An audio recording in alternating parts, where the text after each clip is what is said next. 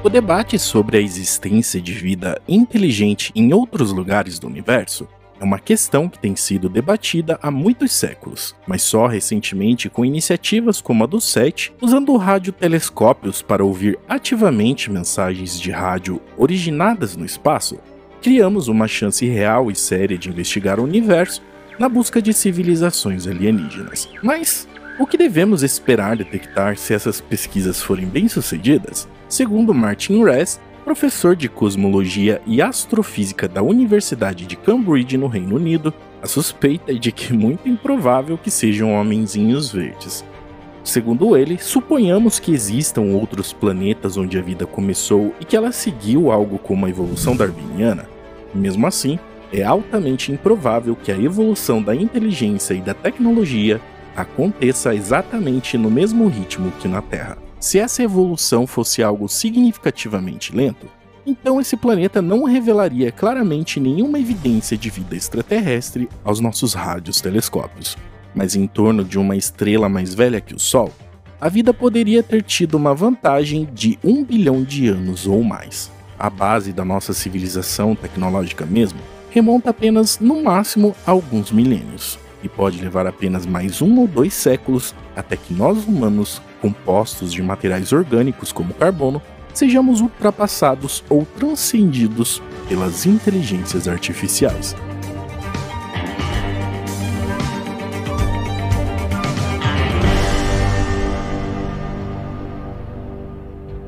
Esta é uma inteligência inorgânica que tem como aliado o poder de processamento de computadores e que vem aumentando consideravelmente suas capacidades ano a ano, significando que a IA no futuro poderá usar muito mais dados do que hoje.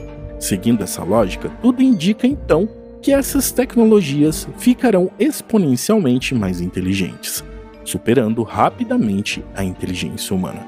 Para nós humanos, isso parece ser algo inevitável, e Rez acredita que o ponto de partida nessa transição será melhorar a nós mesmos com modificações genéticas em combinação com a tecnologia, resultando em ciborgues com partes parcialmente orgânicas e parcialmente inorgânicas.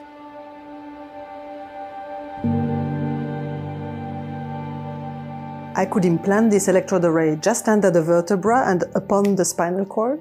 And with this technology, we could access a broader region of the spinal cord in order not only to activate the leg muscles, but also the trunk muscles.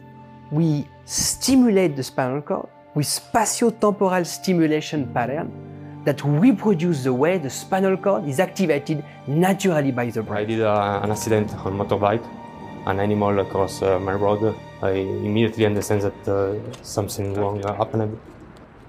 I tried to move the legs, uh, tried to change my position. I see that was uh, impossible to do nothing.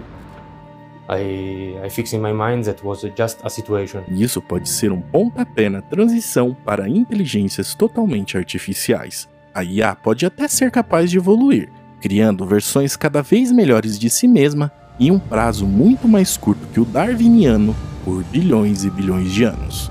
A inteligência orgânica em nível humano seria apenas um breve momento em nossa história humana antes que as máquinas nos assumissem.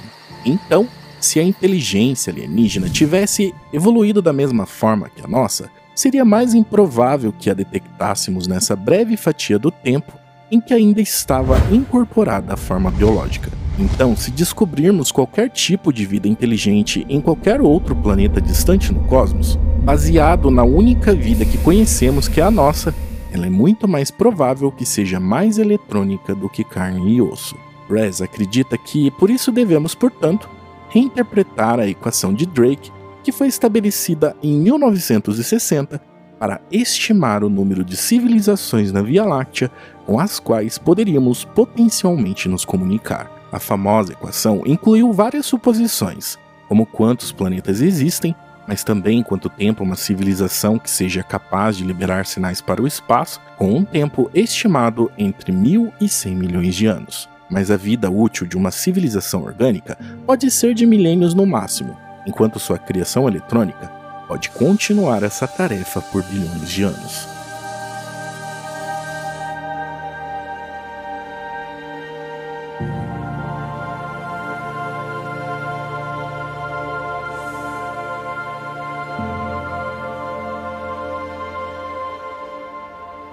Se incluirmos isso na equação, parece que pode haver mais civilizações por aí do que pensávamos, mas a maioria delas seriam artificiais.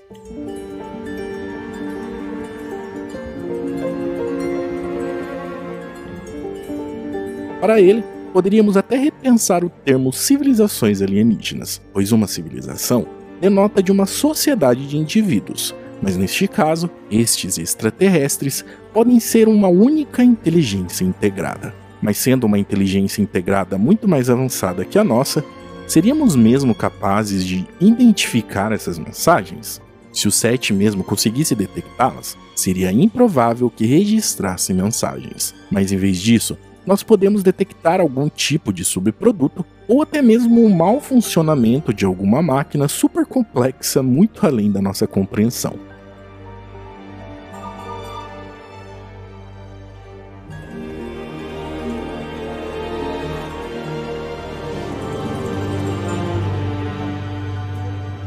No momento, o SET se concentra na parte de rádio do espectro eletromagnético. Mas como não temos ideia do que está por aí, devemos explorar claramente todas as bandas de onda, incluindo as partes ópticas e de raio-x. Em vez de apenas ouvir transmissão de rádio, também devemos estar atentos a outras evidências de fenômenos ou atividades não naturais. Isso inclui desde coisas mais bizarras como estruturas artificiais construídas em torno de estrelas que podem ser usadas para absorver sua energia até mesmo coisas mais simples como moléculas criadas artificialmente. Um exemplo mesmo é o clorofluorocarboneto em atmosferas planetárias, que é um produto químico não tóxico e não inflamável que contém carbono, cloro e flúor. Esses produtos químicos são gases de efeito estufa que não podem ser criados por processos naturais, o que significa que podem ser um sinal de que estas civilizações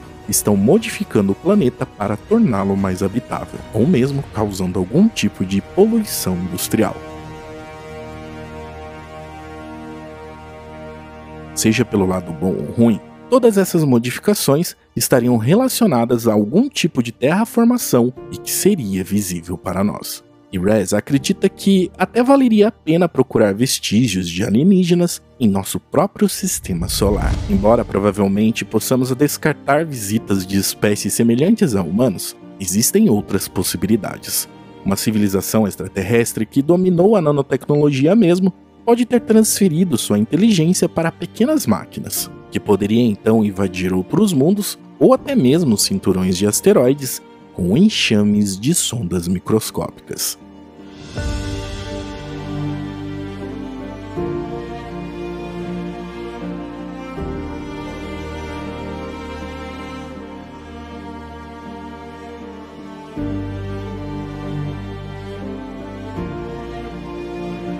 E mesmo que recebêssemos uma mensagem de rádio decodificável, como poderíamos saber qual seria a intenção do remetente superinteligente?